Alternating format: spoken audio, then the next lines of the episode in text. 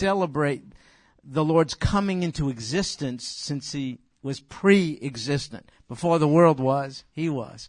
The Christmas event celebrates his enfleshment. Deity who always was and shall be took on flesh, the most um, vulnerable form, baby-like, so as to show us he's non-threatening. He came the first time as um, to be as delightfully attractive and non-threatening as is a baby, to invite us simply to come just as we are and grab onto him as as savior.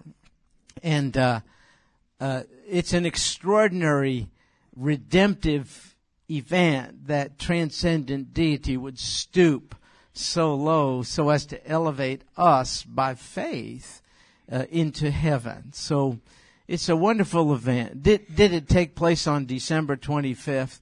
Uh, probably not. Uh, it does not matter. Uh, folks, let's choose a day and celebrate the, uh, we do all the time, but a particular day where we celebrate the birth of the Savior, especially when everybody else is celebrating something less precise. All the more reason for us, in my opinion, to take the day captive for the glory uh, of God. You're free to celebrate it any way you want, but just don't forget we celebrate the birth of the of the Lord Jesus. So um, we're in Luke chapter nine, and uh, yes, oh, yes. Yo, that's good, brother. Uh, uh, the comment was, isn't Jesus the light of the world? And when you see the lights, we're reminded of him. Thank you. That is very, very well uh, said. When, when our boys were young, uh, you know, we celebrated Hanukkah at home, which also takes place in this, this month. And uh, you, you light candles. You light one for each day of this festival. It's called the Festival of Lights and the lead candle is called the servant candle. It illuminates all the others on the menorah or on the candelabra. And we would tell them that represents Jesus, the light of the world who came to serve us by enlightening us. And we would sing a song that a friend of mine wrote about Jesus being the light uh, of, of the world. So that is a very good, good reminder. Thank you for sharing that. Okay, so here we are, folks. Luke chapter 9, uh, verse 18 is where we will pick up where we left off. Luke chapter 9, verse 18. Look, and it happened that while he was doing what? Yeah, so is that the first time you read something like that?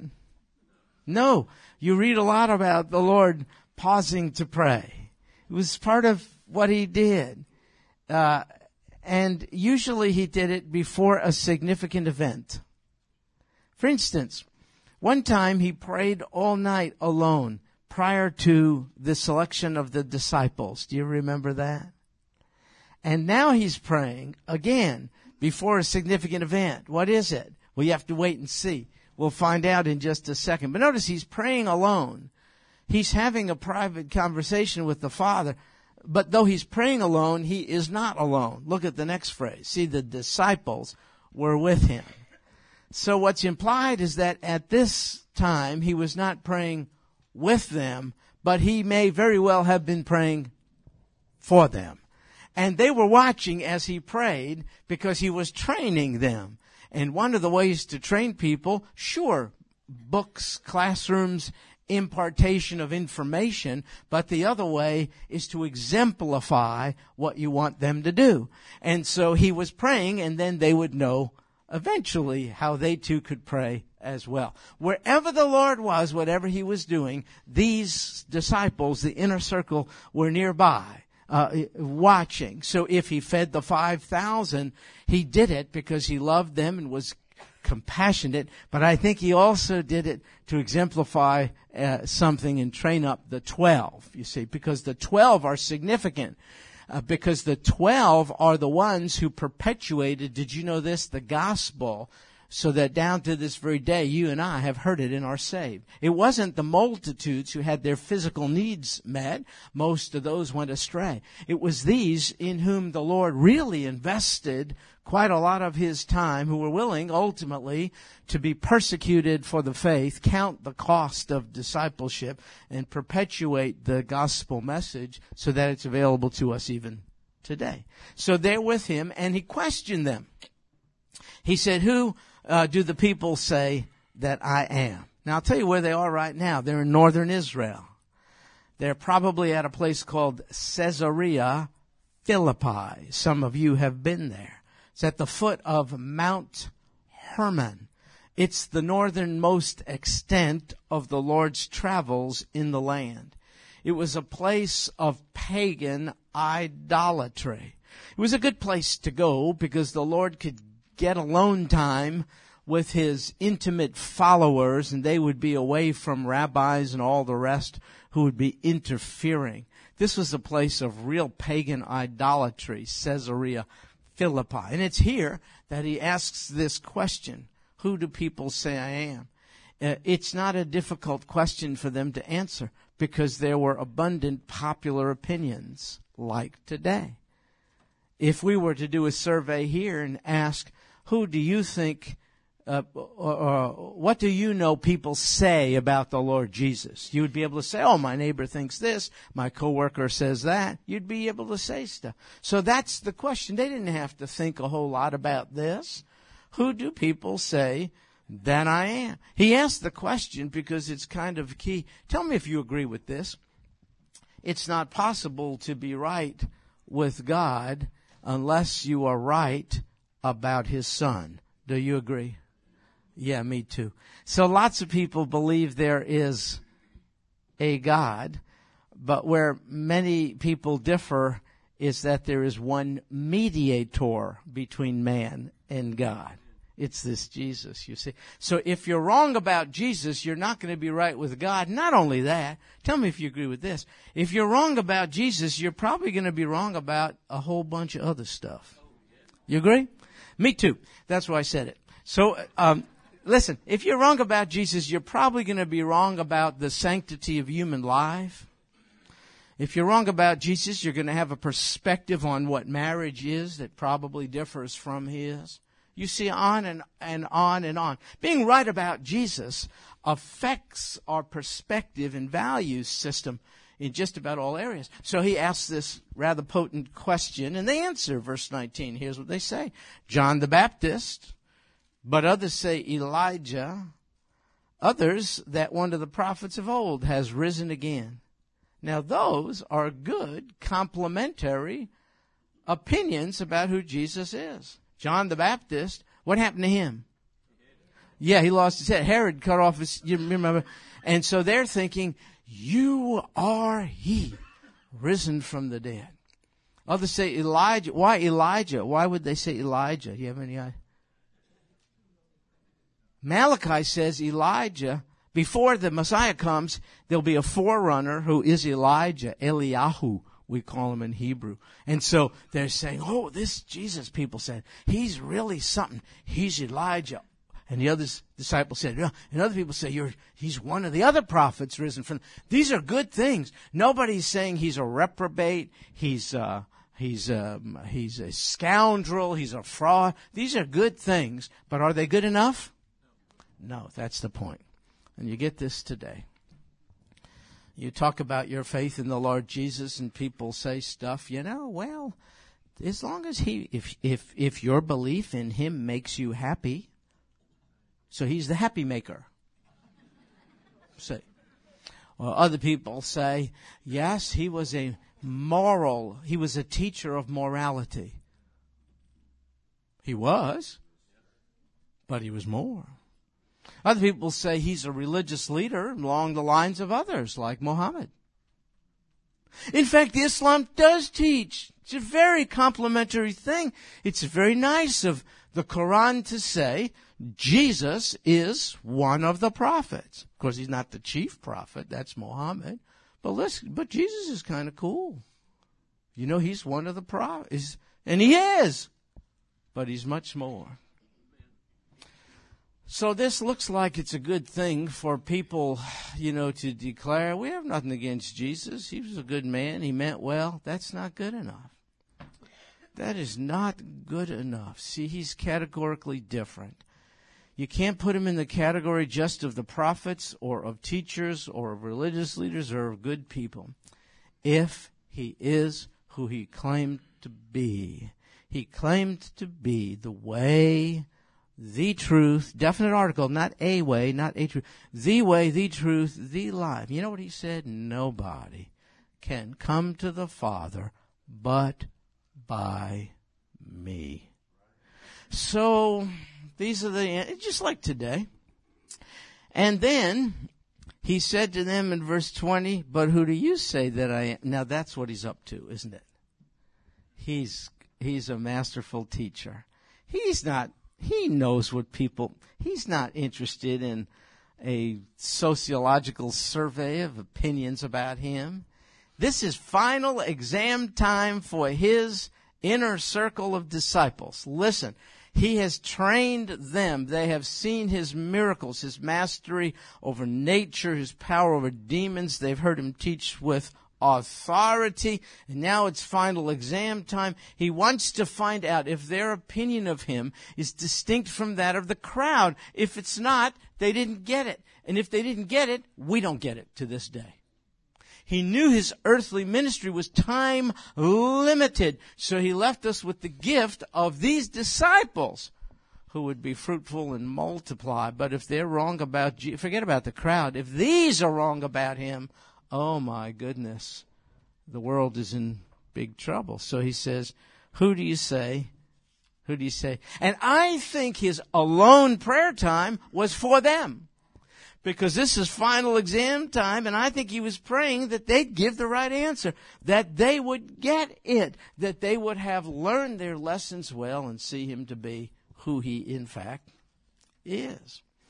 See, these were disciples and he was expecting that their perspective uh, on him would be distinct from that of the crowd. You might say that's what a disciple is. A disciple is a man or a woman who sees Jesus differently than most.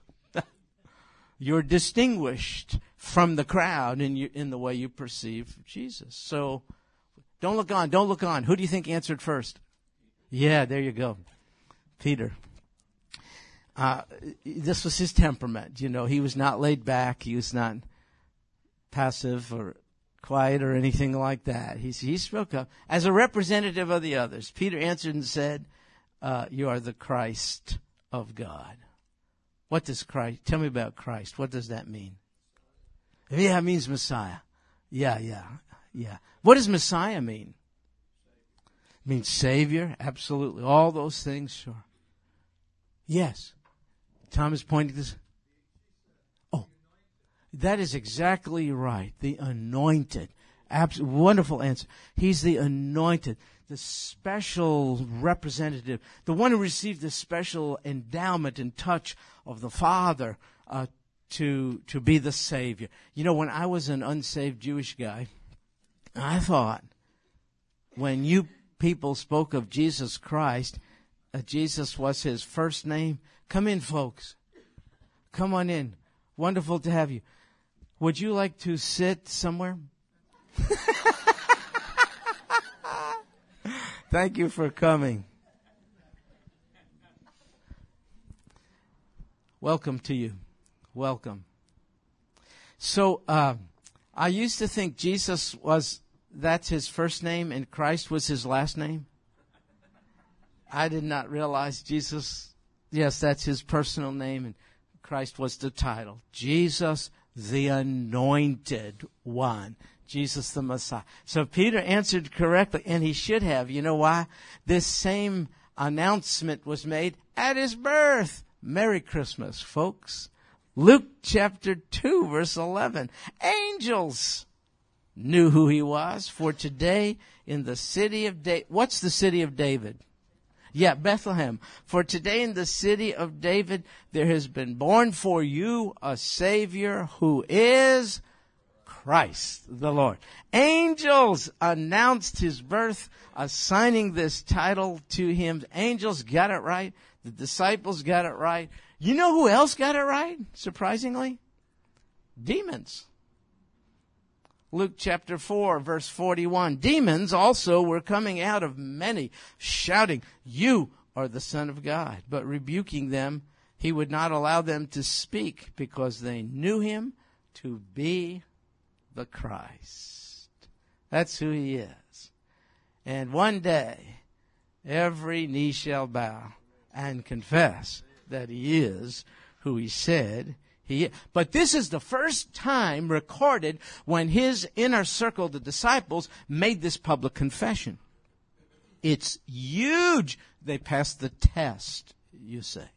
This is the first time they had seen all the marks of his messiahship. He never performed a miracle out of context. He never did a, a stand alone for no reason miracle. It always was connected. It either was to demonstrate the authority of his word, so his works authenticated his words, or it was to show I'm the one who the Jewish prophets predicted would come because you see me doing the things they said would be done when the Messiah comes. So the disciples kind of got it. And surely it's an exciting and joyous event that his labors were not in vain, that he trained them well, that they learned their lesson, and now that they, they could go throughout the area, Jerusalem, Judea, Samaria, the uttermost part of the world, telling people about Jesus the Messiah, you would think. But then you read this in verse 21. but he warned them and instructed them not to tell this to anyone. Can you please explain to me what's up with that? yes, Bob? Well said. It was, Bob said, it was not time for him to go to the cross yet. He's going, but the time wasn't right. Wonderful thought. Any others?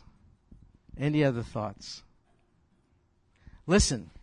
Yeah, yeah, go ahead, Jess. Well, anytime there was, he healed somebody or something like that, then he said, don't tell anybody. Yeah. Because he knew what they would. Yeah, Jesse was saying.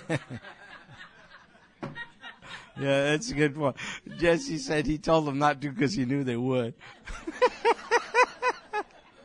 I appreciate Jesse's cynical attitude online.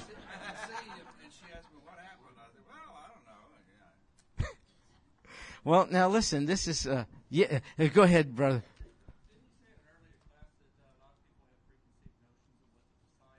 Oh, you're onto something. Listen, our brother said, um, hasn't it, didn't they have preconceived notions of what the Messiah would be like? Boy, they did.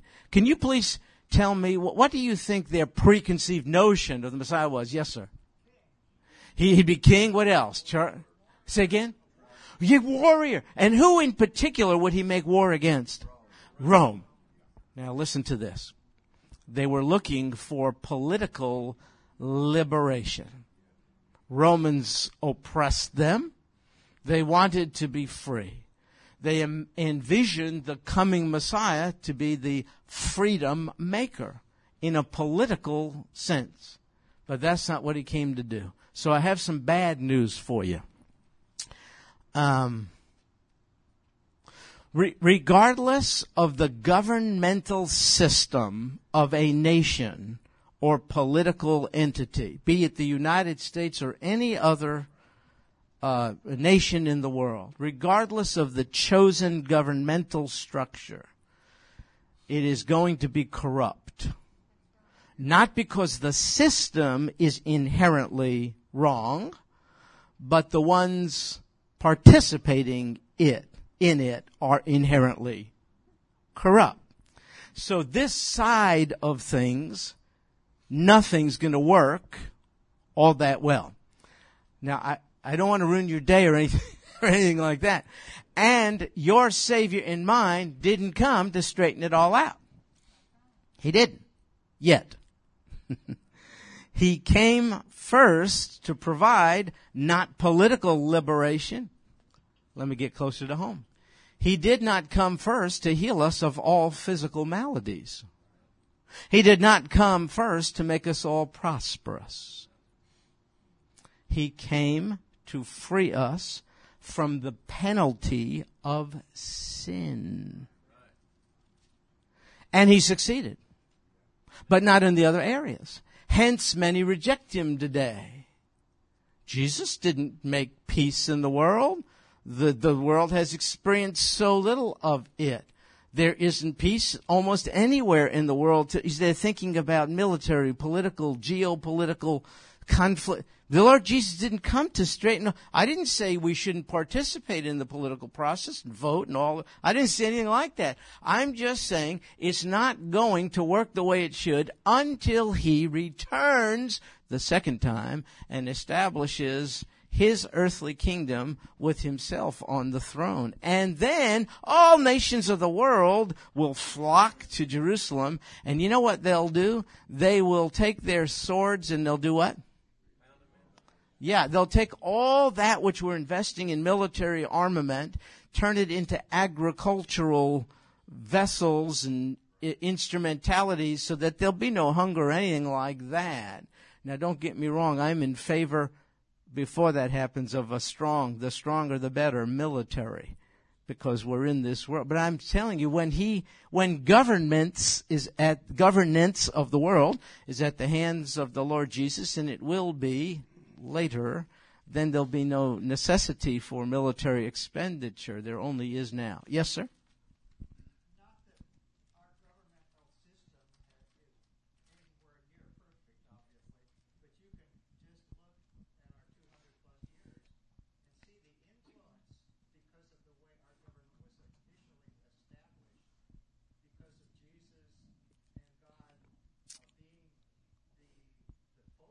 Nice. Well said. Let me repeat to you.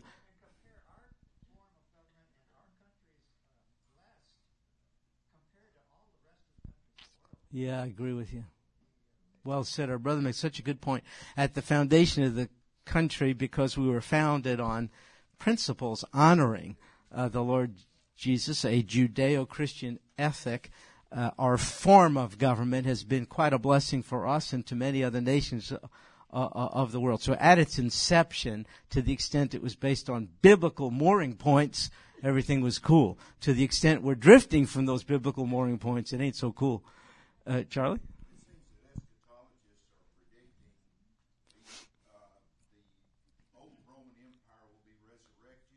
Yes. And uh, if the Lord tarries, we too may be looking like them, hoping that He'll return.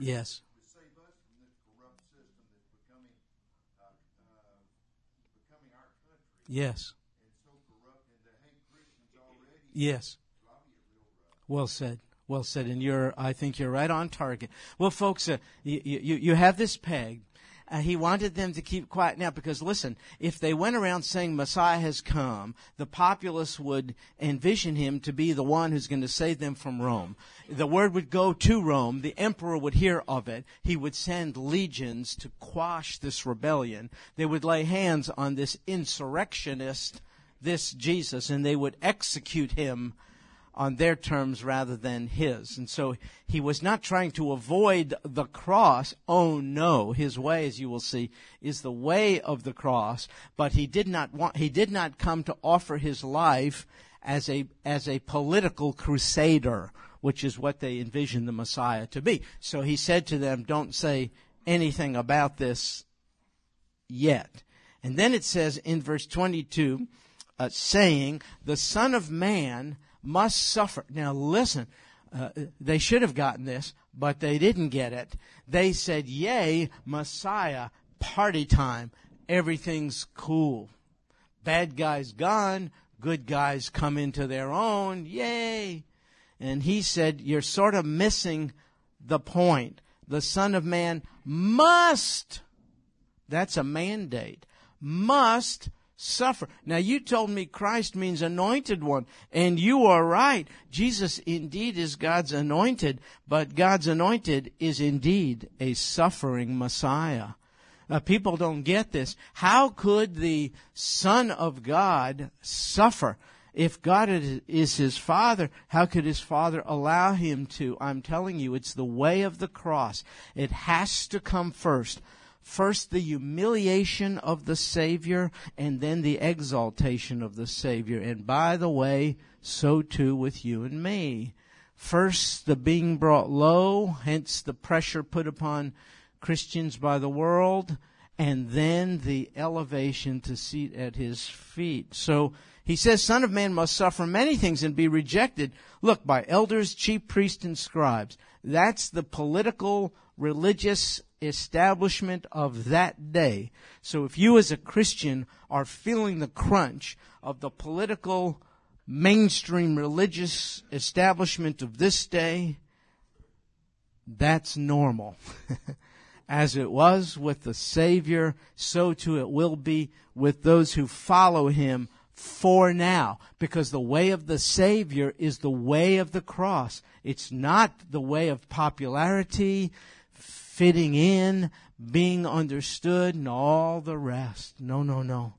So the Son of Man must suffer many things and be rejected and be killed and be raised up on the third day. So the, he's going to come into his kingdom, but the way into the kingdom is through the gate of suffering, which is why I have such difficulty with the prosperity teaching you hear today, which essentially says if you're lacking anything, if you're ill, if you're without financial provision, lay hold of your rights as a child of God, lay claim to it, speaking into existence, thinking into existence, uh, believe God for it.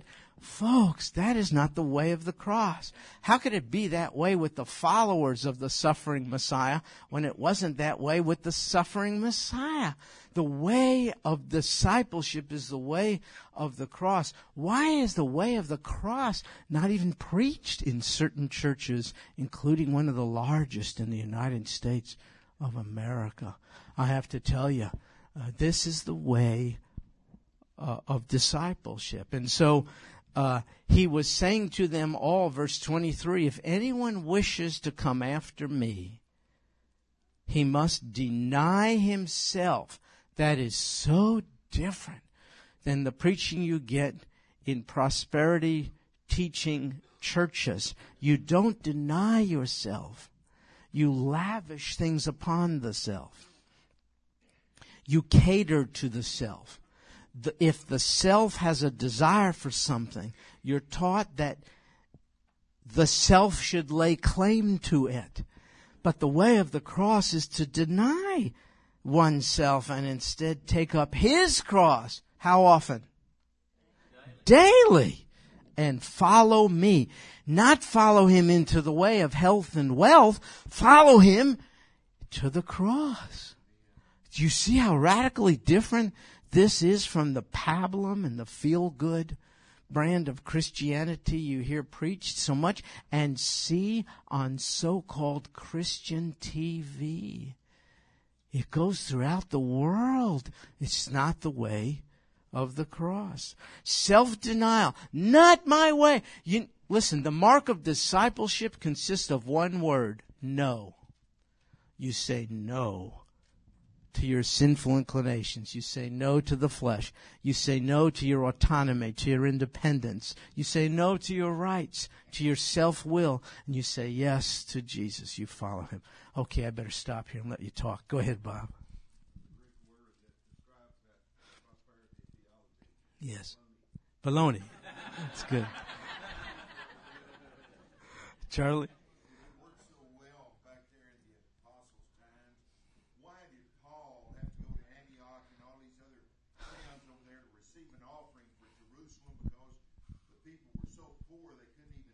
Nice point. Very good point.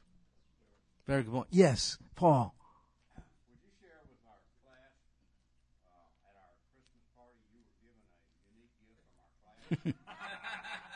Share that with our group? Yes, I will, and I also want to share. Shirley, I'm praying for you. okay, so at our Christmas party, the class gave uh, Brother Chuck and I these wonderful gifts. It was an autographed um, picture of Joel Osteen.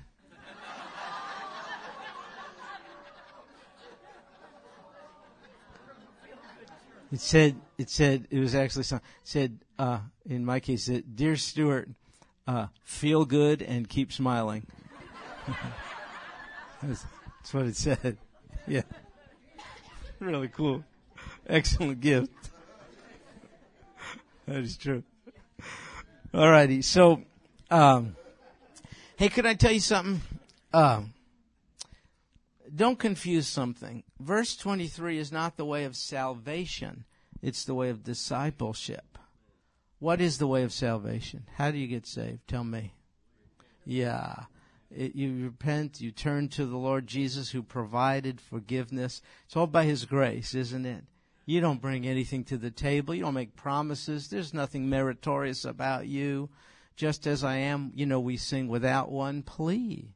You come empty handed and you say, Forgive me, dear Savior, I have sinned. So don't confuse this. That's the way of salvation. What we're talking about here is the way of discipleship. Listen, the world is filled with many, many Christian converts, but fewer fully devoted Christian disciples. I do not think we need more converts to reach the world, but we really do need more disciples who are willing daily to take up one's individual cross and follow him. Miss Marjorie? Yes, ma'am. Oh, that's good. Miss Marjorie says the summation is Galatians 2:20. Paul's words, I've been crucified with Christ. And how did the rest go? Nevertheless, I live. But Christ lives in me, the one who loved me and gave himself up for me. Thank you, Miss Marjorie. Thank you for embarrassing me because you know the verse and I don't. no, I do not. Thank you. Miss Marjorie, don't worry. I'm used to the guilt. I have a Jewish mother. I'm used to the guilt. I have a Jewish mother. no, no, you're you're doing great. Thank you, and you're so right. You are so right. That is a wonderful summary summary verse. You know what's good about this that we're talking about?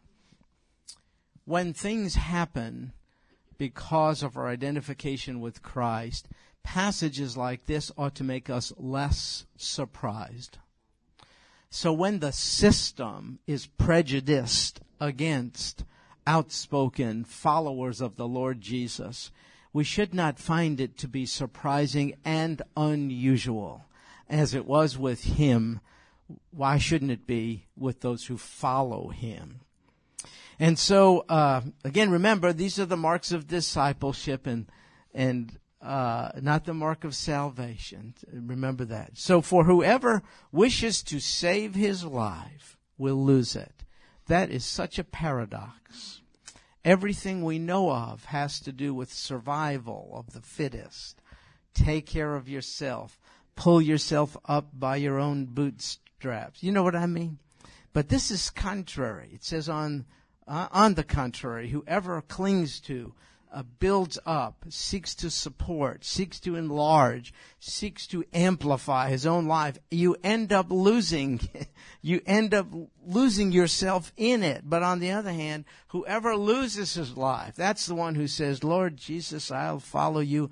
I'll look to you uh, and uh, you can determine the course of my life. Whoever loses his life for my sake. So we're not talking about some crazed martyrdom here. Whoever loses his life for Christ's sake, he's the one who will save it. You see, it's one of these biblical uh, paradoxes. It's the ap- opposite of what we think. See, for what is a if uh, uh, for what is a if a, for what is a man profited? I'll get there if he gains the whole world and loses or forfeits himself. We have some notable examples, don't we, of folks who had a major portion of what the world has to offer and then they died empty shells, didn't they?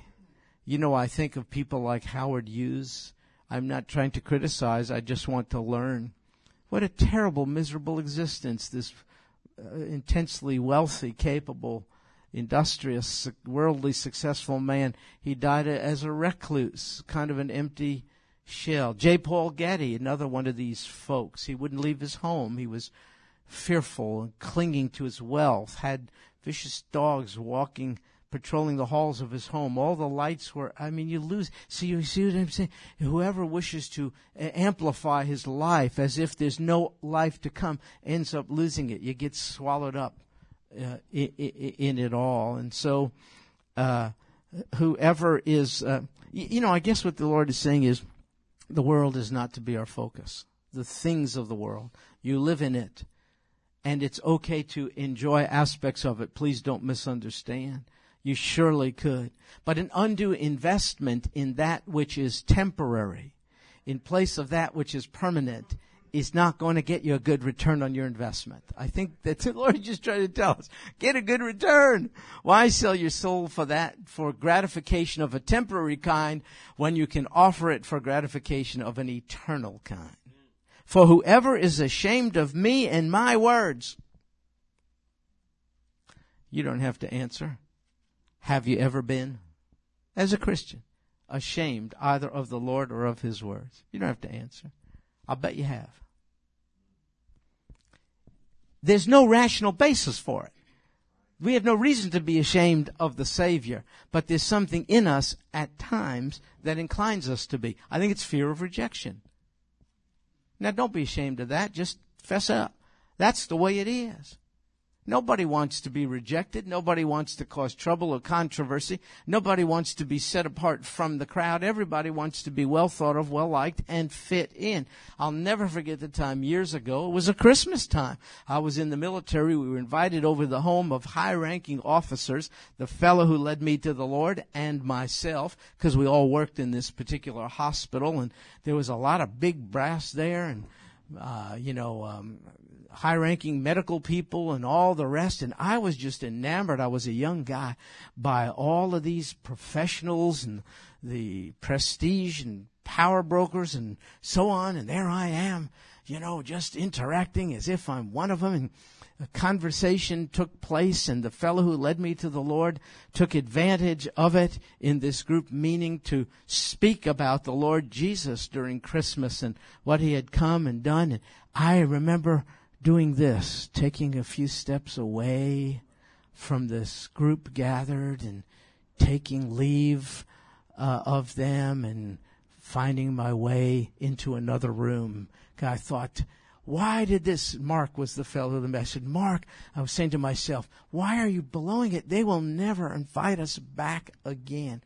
Why do you, I believe in Jesus just like you, but not now. And so I walked away, and so I was ashamed of the. I wasn't so much. I feared rejection, and all the rest. And that's the.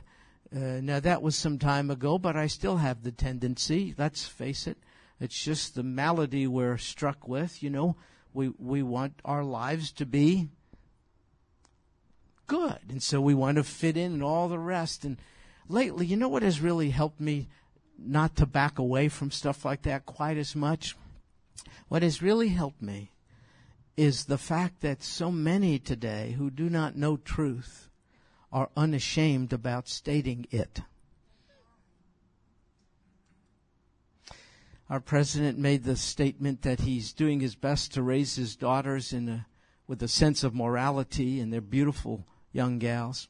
He said, but if they at some point should make a mistake and become pregnant, he said he doesn't see any reason why they should be punished with a baby. You see, because he's promoting the morning after pill, which is to be made available in Walgreens to minor children. So if your 13 year old gets pregnant, she could make her way to Walgreens, purchase this. This is the legislation that's being discussed. She could in, potentially purchase this drug, whatever it is, uh, and it's uh, and and essentially abort the baby. So I had to think about that because it was so shocking to me. Folks, uh, a baby under any circumstances is not a punishment.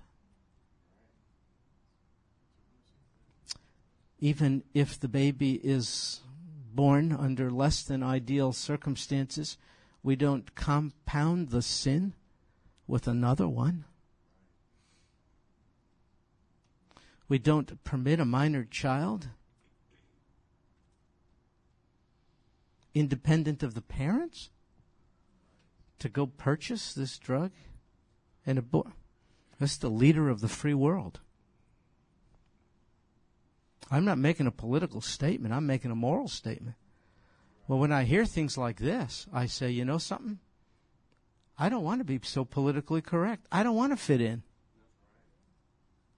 I don't want to be elected and I don't need a job that much. If people who don't know truth are so unabashed about stating it, we who've been entrusted with it ought to spit it out. So over the holidays, I was in uh, Florida visiting my mother and other relatives. They're all Jewish people. That's the way it is. And uh, we're sitting around a table and eating. My brother-in-law was there, and he has been aggressively opposed to my identification with Christ over the years.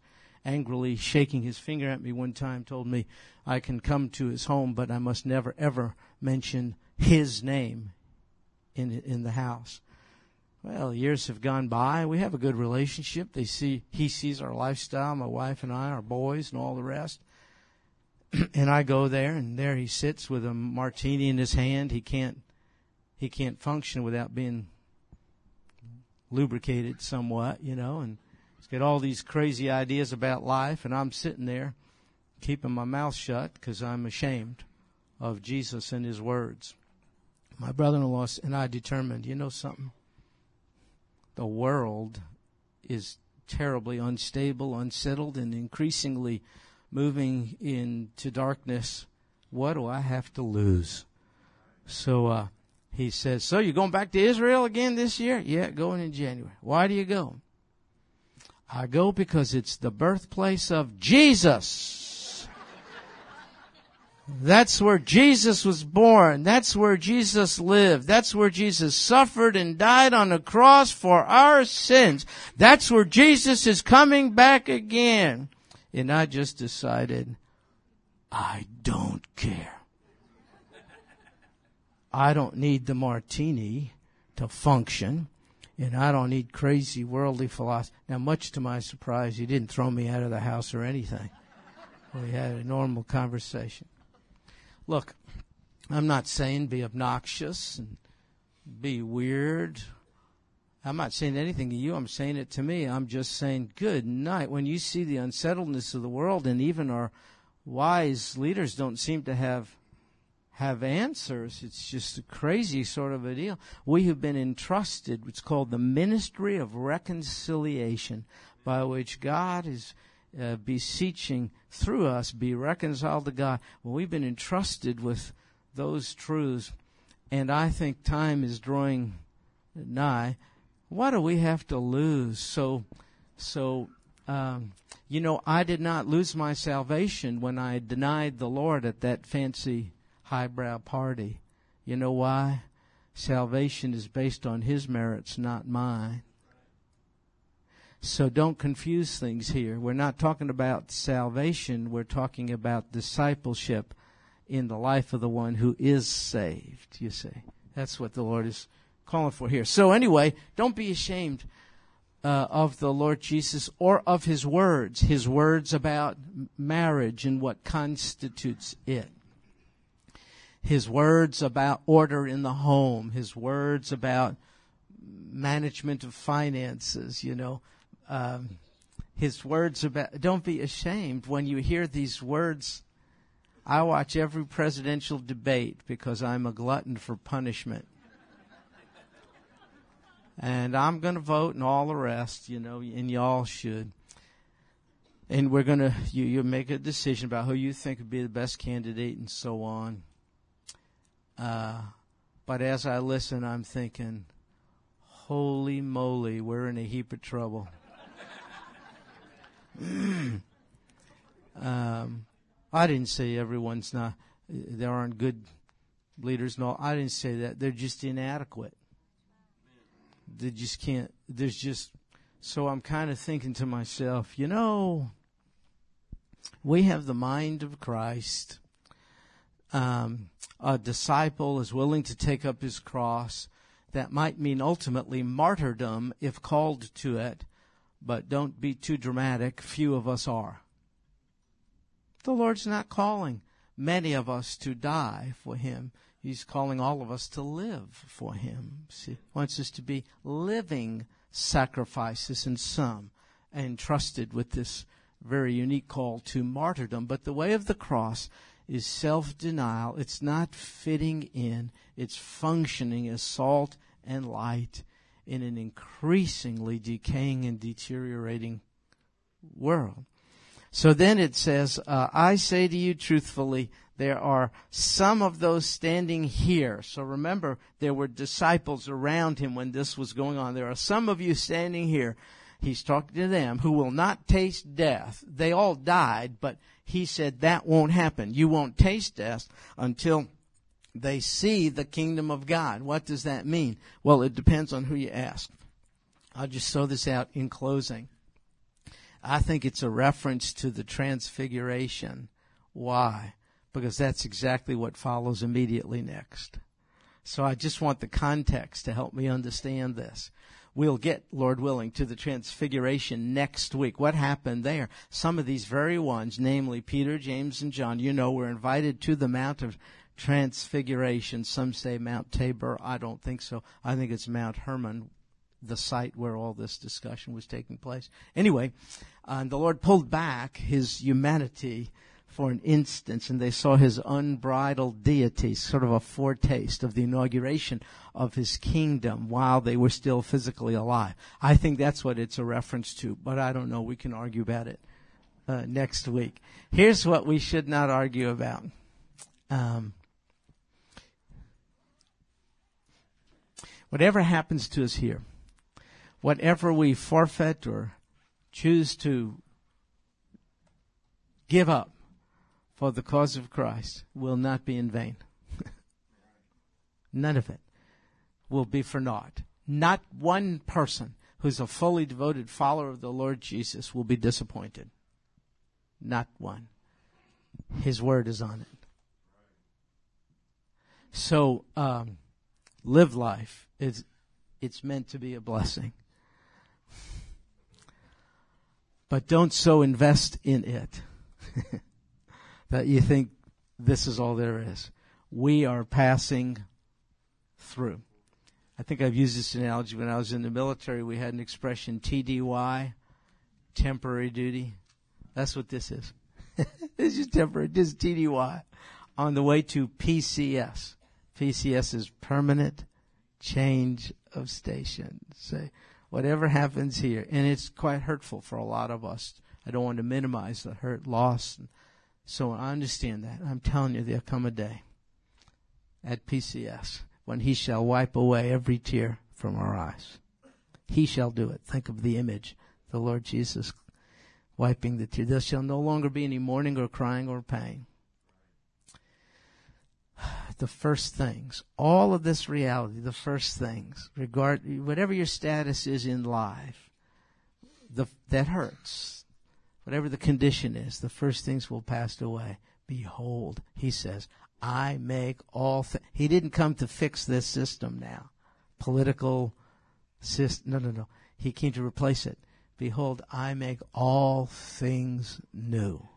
Yeah. Yes, ma'am.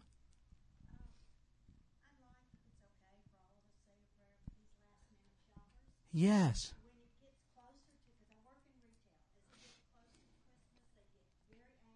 Oh. Oh. Yeah. Yeah, yeah. Well, you're right. So our sister said she works in retail and asked us to pray, and we shall, for uh, last minute Christmas shoppers. They're coming in with the list. They're not having a good time. They don't want to do this. They feel obligated to get this all done, and they're missing the gift which is offered to them. Did I get that right? Lord Jesus, yes, we want to pray even during this season uh, where the world has, you're camouflaged, hidden behind all of this stuff, and the inexpressible gift you came to offer is minimized. Our sister is so right. We pray that you would be glorified during this season through us and in manifold other ways so that harried consumers uh, would be moved to receive from you the inexpressible gift of salvation, adoption, new life in Christ. Thank you for being so amazingly patient. Thank you for giving us in the world and the world such wonderful opportunities to see you high and lifted up, to turn from undue dependence on human ingenuity to you as Savior. Peter is right. You are the Christ of God. May that message be proclaimed during this season and always, and with fruit that pleases you. This we pray in Jesus' name. Amen. Well, God bless you folks and may you have a meaningful Christmas.